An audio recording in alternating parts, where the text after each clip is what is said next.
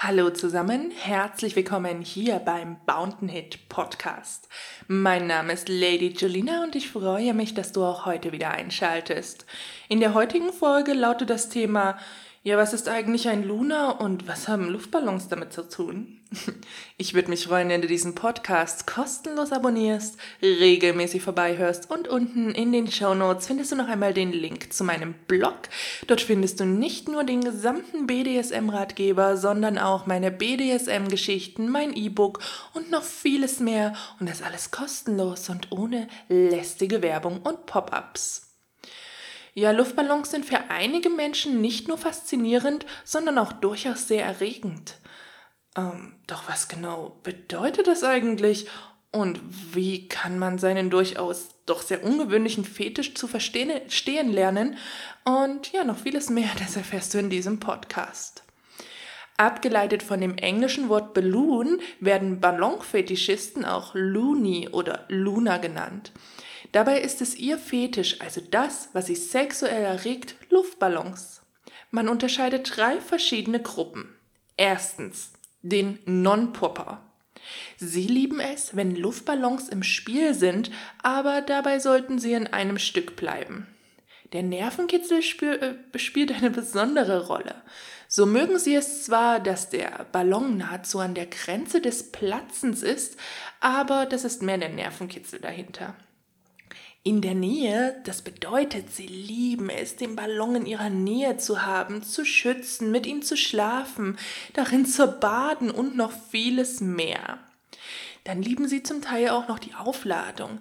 Das bedeutet diese elektrische Aufladung, die von Ballons ausgeht, das Quietschen des Materials oder aber der Geruch des Gummis.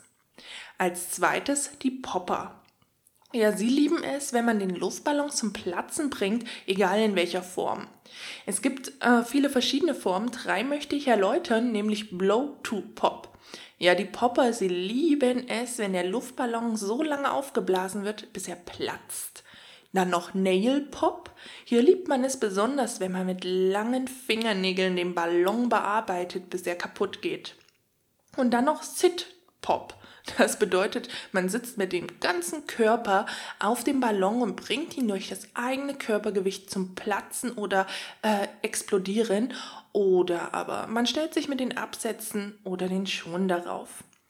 Als drittes gibt es die Semi-Popper. Aber für sie ist es nicht unbedingt das Ziel, den Ballon zum Platzen zu bringen. Sie nehmen es zwar im Kauf, wenn es zum Beispiel beim wilden Spiel passiert, aber es ist nicht ihr einziges Ziel. Also es ist wirklich immer ganz unterschiedlich, welchen Ballon Sie da am liebsten mögen. Zum Beispiel Kondome oder Latexhandschuhe aufblasen, dass sie wie ein Ballon wirken, können genauso beliebt sein wie die handelsüblichen Luftballons oder auch die Riesenballons, die man gut zum Reiten verwenden kann. Es ist dabei nicht unbedingt zwingend notwendig, den Fetisch für sich allein auszuleben. So kann man es auch sehr genießen, wenn man eine andere Person dabei beobachtet, wie sie mit dem Ballons spielt und e- ebenso viel Spaß daran hat wie ihr Zuschauer.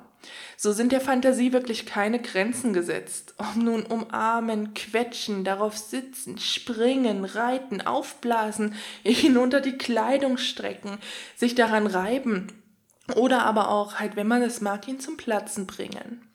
Frauen, also die weiblichen Luna, lieben es oft, den Ballon als Sextoy zu nutzen und sich daran zu reiben.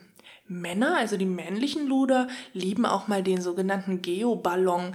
Das sind die, die so ein bisschen aussehen wie ein Donut und somit wirklich ein praktisches Loch in der Mitte haben.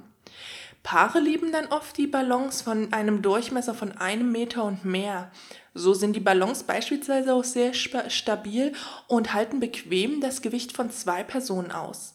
So kann man es auch als Liebeskissen nutzen, welches wirklich spannende Stellungen ermöglicht, aber auch einen rückfedernden Effekt hat. Im BDSM-Bereich hingegen ist es nicht unüblich, wenn man den Luftballon eher als Strafe nutzt. So hat der Knall einen sehr hohen Schreckfaktor. Aber auch das Einschränken der Bewegung durch Ballon-Bondage, dies durch sogenannte Climb-In-Balloons, ist denkbar. Dabei kann man in den Ballon hineinklettern und beim Ablassen der Luft legt sich das Material eng um den Körper. Ähm, aus, in Kennerkreisen vor allen Dingen ist es bekannt, dass regelmäßig sogenannte Ballonfetischpartys veranstaltet werden.